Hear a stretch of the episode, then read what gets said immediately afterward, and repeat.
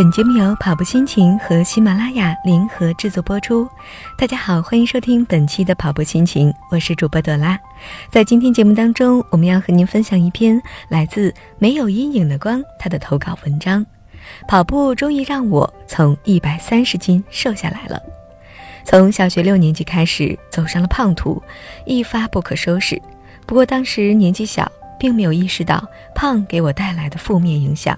还以为自己肉嘟嘟的很可爱，直到我出门买衣服被销售人员嫌弃，连试都不让我试，就说这里没有你的码数；被同学嘲笑，被骂肥婆，连女生的衣服都穿不下，只能够穿男装。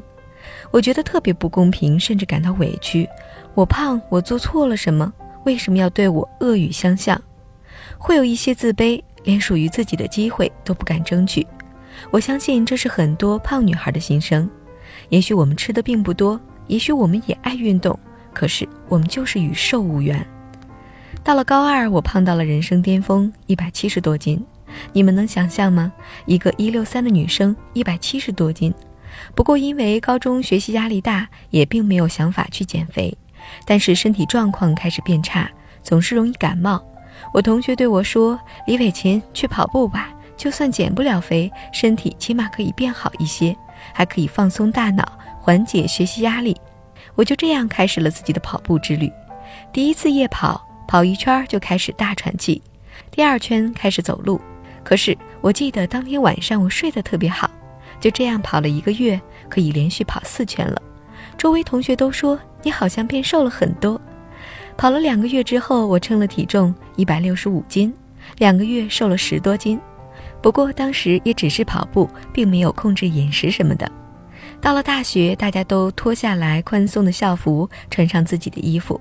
我常常羡慕别人，要是我瘦，穿上这件衣服是什么样子的？如果我瘦，我也想穿裙子；如果我瘦，我也想穿热裤。可是人生没有如果，只有经过和结果。我告诉自己，既然接受不了现状，那就去改变；如果改变不了，那就接受。大学好像每个人都有自己的事一样，所以我开始了一个人的跑步之旅，有点小失落，可还是要跑。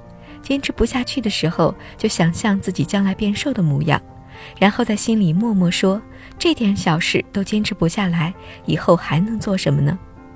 好像慢慢喜欢上跑步了，因为这是一个人的独处时光，不用和别人说话，只要听着歌，大声喘气，发泄流汗。这种成就感是看多少电视剧都换不来的。我关注了跑步心情，我记得有一天的微博内容是：冯唐谈到跑步曾救了他三次命，而我也深切地体会到了它的好处。与其低质量的相处，不如高质量的独处。跑步正是一种高质量的独处方式。在独处的时候，你会反思，你会感恩自己所拥有的，追求自己想要的。跑步不仅仅是一项运动，更是我与自己沟通的方式。想想你们有多久没有听过自己内心的声音了呢？你们有多久没有和自己独处呢？你有多久没有放下手机、放下琐事，好好的享受生活呢？因为享受跑步，所以不太执着于体重。但是跑步终究没有辜负我，跑了大概半年，我就变成了一百三十斤左右。当时也比较注重饮食，不吃高热量的，晚上只喝汤、吃蔬菜或者喝粥。大学没有想象中有趣，大部分时间我都是独处，宁愿自闭到将光阴寄情于乐手和作家，当然还有学校的操场以及健身房。我想身材曲线更明显，肉更加紧实，我开始在健身房健身了。跑步当然不会丢，只是加入了无氧练习。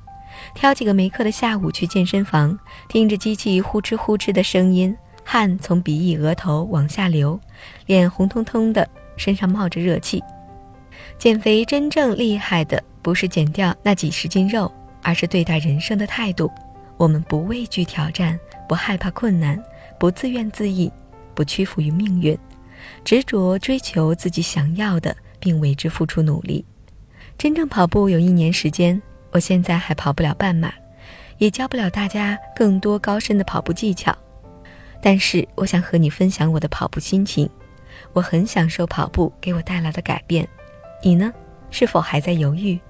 别想那么多，就从今晚吧。一双跑鞋，一条短裤，一件 T 恤，让我们一起约跑吧。那就跑吧，谁知道前面会是什么？最后，我想说的是，做一个友善的人，不要标榜自己，更不要嘲讽他人。好的，今天的节目就是这些，感谢您的关注和收听。更多精彩内容，请关注微信公众号“跑步心情”。我是朵拉，我们下期节目再会。